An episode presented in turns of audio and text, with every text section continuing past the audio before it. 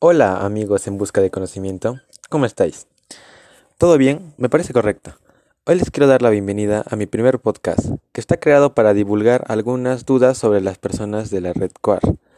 En esta ocasión les hablaré sobre una pregunta muy particular y la cual pienso que sería un tema interactivo del cual hablar. La pregunta es, ¿en qué medida las áreas naturales protegidas pueden conservar la biodiversidad en los ecosistemas y sus interrelaciones? Tal vez ustedes no se la hayan preguntado, pero hay personas que sí. Bien, ahora hablemos. ¿Qué son las áreas protegidas y la biodiversidad?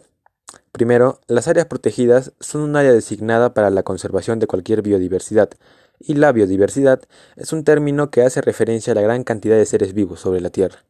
Ahora que ya sabemos lo importante sobre el tema, pasemos a la pregunta.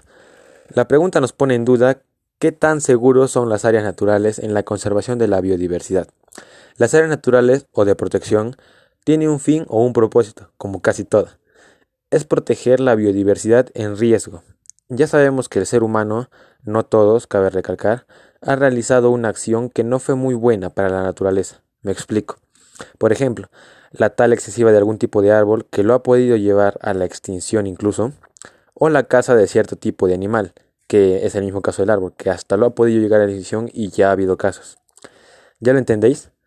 Bien, para esas áreas naturales, según The, Natural Conservancy, y sí, por si se lo preguntaban, sí es peruana, esta compañía afirma que son muy seguras y traen seguridad, las áreas naturales.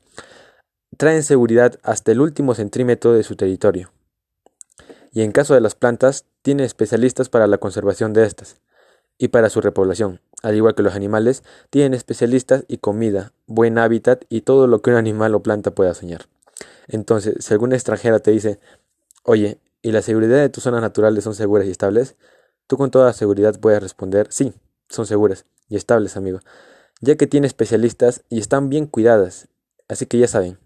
Bueno, espero que este podcast, este tiempito que me regalaron para escuchar esto, les haya servido de ayuda o para alguna tarea.